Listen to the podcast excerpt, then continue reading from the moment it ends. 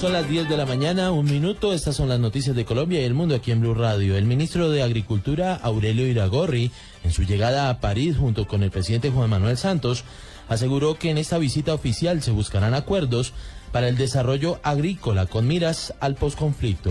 Esto dijo el jefe de la cartera de Agricultura. Básicamente lo que queremos hacer es replicar mediante un convenio de cooperación que se suscribirá en este viaje la experiencia que tiene Francia en el tema de educación especializada para el sector agropecuario, replicando una de esas escuelas agrícolas en Colombia que vamos a visitarla en este viaje. Seguiremos atentos de la visita presidencial allí a Francia por parte del presidente Juan Manuel Santos. Entre tanto, el ministro de Defensa, Juan Carlos Pinzón, confirmó su participación en el Foro Económico Mundial en Davos, Suiza. Pinzón hablará de escenarios futuros para la seguridad y la defensa. Más detalles con Julián Calderón.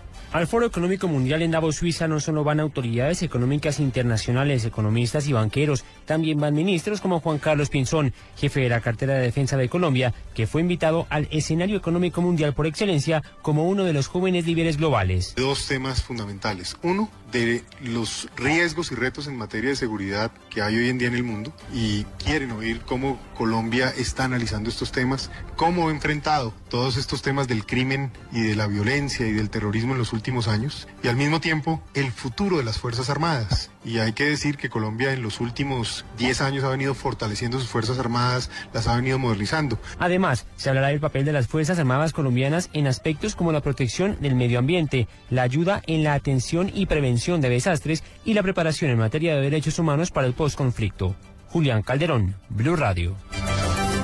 Y mucha atención, dos personas murieron y otra más resultó herida luego de un ataque sicarial ocurrido esta madrugada en el municipio de Barbosa, esto en el norte del área metropolitana de Medellín. Autoridades investigan los hechos.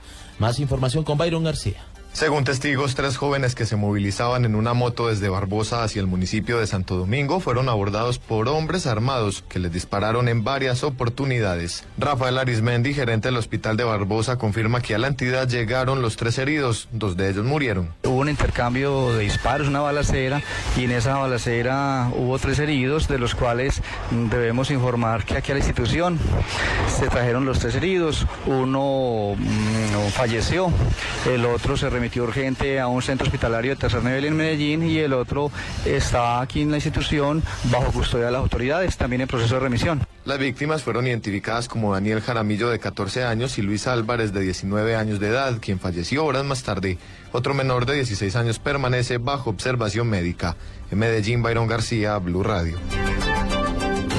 Entre tanto, en el... Se presentó en horas de la madrugada en el municipio de Guacarí, donde un camión embistió a tres personas que se movilizaban en dos motocicletas, causándole la muerte de manera inmediata. Según testigos, el conductor del camión huyó del lugar. Byron Castillo, comandante de la Policía de Carreteras en el Valle. Tres personas que se movilizaban en dos motocicletas a la altura del sitio conocido como El Faro, por el municipio de Guacarí, una zona despoblada y bastante oscura, son arrolladas al parecer por un vehículo quien se da la huida, lo que se conoce como vehículo fantasma. Seguridad para establecer quién es el responsable de este accidente. En otro hecho, un motociclista identificado como César Augusto Enríquez, de quien se investiga si conducía en estado de embriaguez, perdió la vida cuando se estrelló contra un camión en la vía que conduce de Palmira a Cali en el sector de La Dolores. Desde Cali, Andrés Díaz, Blue Radio.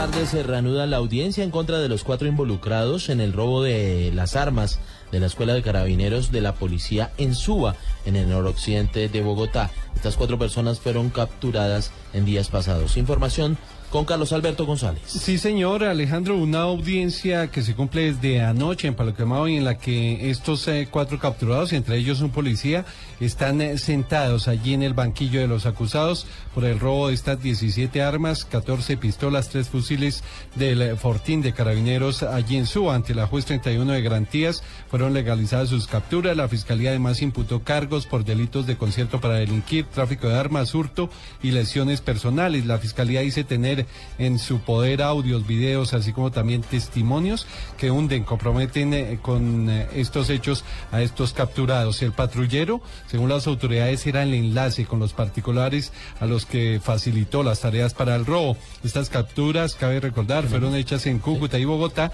y la audiencia va a reanudarse sobre las 2 de la tarde allí en Paloquema. Carlos Alberto González, Blue Radio. Gracias, Carlos Alberto. Desde el pasado 28 de diciembre, una niña desaparecida en el municipio de Huesaco, en Nariño, eh, pues eh, las autoridades y todos los habitantes de esta población han liderado incansables eh, campañas de búsqueda para poder encontrar a la menor de edad. Sus padres insisten en que por favor les den alguna información de su menor. Información con Natalia Cabrera desde Pasto. El coronel Javier Pérez, comandante de la Policía Metropolitana, aseguró que no se escatiman esfuerzos para dar con el paradero de la menor Paula Nicole Palacios, desaparecida hace 28 días en Buesaco, Nariño. Nosotros hemos hecho varios descartes y hemos eh, colocado toda la capacidad institucional. Eh, que se capturó una persona que quiso dar informaciones falsas y desafortunadamente salió eh, no acorde con lo que esperábamos. Hicimos unos recorridos en diferentes partes de la vereda para todo lo que tiene que ver con unas eh, cuevas que hay alrededor de una de la el río que pasa por esa región entre Chachagüí y Huesaco. Descartamos esa zona. La recompensa de hasta 50 millones de pesos se mantiene. Natalia Cabrera, Blue Radio.